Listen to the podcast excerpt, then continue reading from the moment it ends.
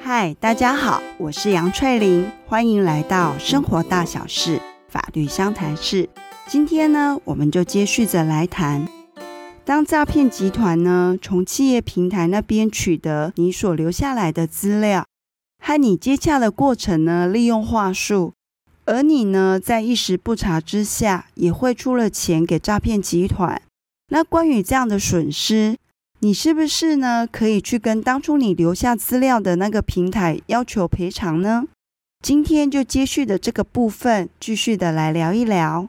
今天呢，如果你要主张是因为企业平台把你的资料外泄，那导致于后来你被诈骗，你要针对这个损失要企业平台负责任的话，那我们要看看相关的法律有没有规定。根据个资法的规定呢，它有提到。非公务机关呢，如果违反了法律的规定，导致于呢个人的资料被不法的收集、处理、利用，或者是其他损害当事人权益的话，那是要负赔偿责任的。所以，如果要主张企业平台要负责任的话，那就要去看看这个个案里面到底有没有符合法律上各个要件的规定。它要符合哪些要件呢？第一个呢，是一定要有资料外泄的事实；第二个是企业平台对于这个资料的外泄，它是有过失或者是故意的；第三个呢，是这个资料外泄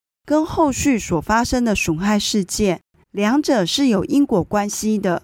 上面谈到的符合这些法律要件的主张，对于一般人来讲，在运用上是有困难的。再加上呢，一个企业平台发生资料外泄的事件，通常不会是只有一笔两笔这种零星的，而是一次是大量的，所以呢，影响的人是很多的。那在法律上呢，就允许在这样的案件里面是可以提起所谓团体诉讼，也就是说，在同一事件，因为这些资料外泄事件受害的人，他可以同时的将他们的诉讼实施权。授予呢某些特定的财团法人，或者是公益的社团法人，让单一的法人对资料外泄的这些企业平台提出求偿。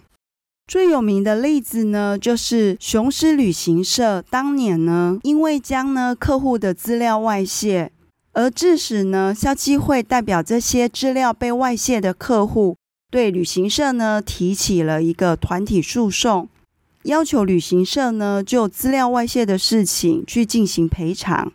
当时消基会呢就针对真的有资料外泄这件事情，那客户们呢也因为这件事情而有一些损害，两者之间呢是有因果关系的。但是呢，在主张旅行社针对资料外泄这件事情，他们是有过失的部分，一审法院呢却以。雄狮旅行社呢有提出，他目的事业主管机关要他提出一个个人资料档案安全维护计划，而雄狮旅行社当时也有提出这样的计划，那法院就以此为认定说，雄狮旅行社在这部分已经做好了安全维护的适当措施，旅行社呢对此是不用负责的，因此在一审的时候呢就判消基会是败诉的。那当然，站在消基会的立场，会认为说，提出安全维护计划，这本身是一个书面的东西。但是呢，关于到底企业有没有真正做到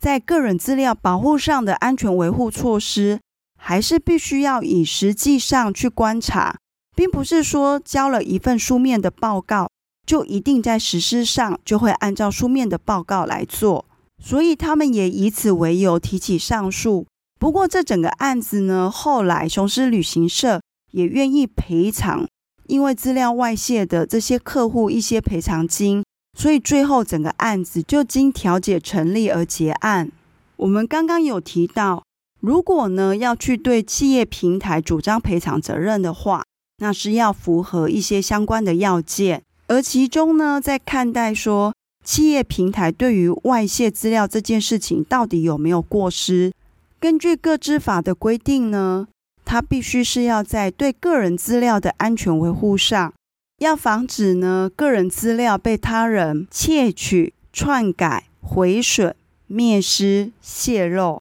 那什么叫做适当的安全维护措施？就分两方面来看，一方面是技术层面，另外一方面是组织面。技术层面呢，就是你这间公司在关于电子资料设备上的一个安全维护，避免呢骇客入侵。你的防火墙呢是做到哪一个层级的保护？当发生危机的时候，你的危机处理的技术部分是否是足够的？那另外在组织面，就是你的员工在面临危机的 SOP 是如何，以及他们有没有足够的一个教育训练，知道呢要怎么去维护别人的个人资料。有没有做好资料安全管理以及人员管理这些规定？如果企业平台呢都能够在组织上以及技术上，他所提出的相关事证能够被法院所采信的时候，那这时候法院会认定说他在这个部分是没有故意过失的，自然就不用对于那些被资料外泄的人负损害赔偿责任了。那关于这一点，到底呢？企业平台面对资料外泄，它到底有没有过失？关于这样的一个责任，是要谁来举证证明呢？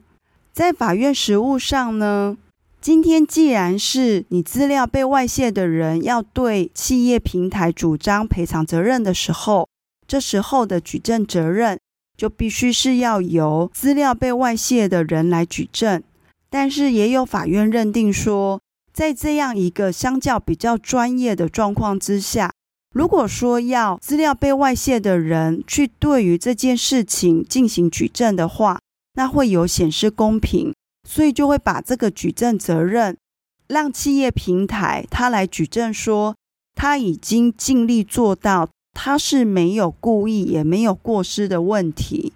关于呢要去证明。企业平台没有做好安全维护措施这件事情是有责任的，到底该由谁来证明？那可能呢会因为法官的见解不同，负举证责任的人呢也会不一样。那这个差别在哪里呢？因为要去举证不是一件那么容易的事情，所以才会有一句话叫做“举证之所在，败诉之所在”。这时候呢，举证责任的不同就会影响。诉讼的一个胜败与否，而在个资法里面也有提到，如果说今天很确定是企业平台必须要负赔偿责任，可是关于这个赔偿的金额跟范围到底是多少的时候，是不好证明时，那就可以以每一个人每一个事件，它的一个赔偿金额的范围是五百元到两万元之间。那这时候，因为资料外泄而受有损害的人，他就可以在这个 range 里面去提出一个金额，最后呢，再交由法院来判定企业平台呢需要就这个资料外泄的事情负多大的一个赔偿责任，也省去资料被外泄的人他还要去收集很多的证据资料。来主张说他要要求多少范围的赔偿。好，那我们呢，现在就来小结一下今天所说的，要企业平台呢，针对这个资料外泄的事件负损害赔偿责任的话，是必须要符合一些要件，而这些要件呢，分别是：第一个，一定是要有资料外泄的事件发生；第二个呢，这个资料外泄事件，企业平台它是有责任的，是有过失的，或者是故意为之的。那会说呢，他是有责任的，就是他在关于个人资料的安全维护上，不管是技术上或者是组织上，他没有做好。那第三个要件呢，资料外泄事件呢，跟后来所生的损害之间是有因果关系的。用白话的来说呢，就是因为资料外泄了，那诈骗集团取得了被害人的电话。透过电话联系呢，也骗到被害人的一些金额，发生这个被骗的结果和资料外泄之间是有因果关系的。也就是呢，符合这三个要件的话，企业平台就必须要为他的一个资料外泄负赔偿责任。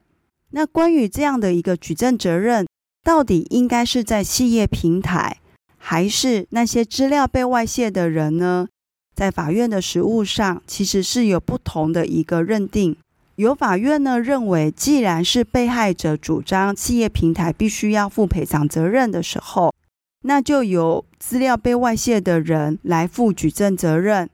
但是呢，也有法院认为说，关于这样子资料到底有没有做好安全维护措施，这是非常专业的，也很内部，是企业平台内部自己才会知道。所以呢，这样的一个没有过失的举证责任，那就必须要由企业平台自己来主张。那最后有句提到，如果关于呢那样的一个损害金额范围到底是多大多小，很难证明或者是不易证明的时候，那就透过法律直接规定，一个人呢一个事件里面。会根据事件的大小，他的可以主张的赔偿金额就是五百元到两万元之间。好，那我们今天的 podcast 就到这边结束喽，下次再见，拜拜。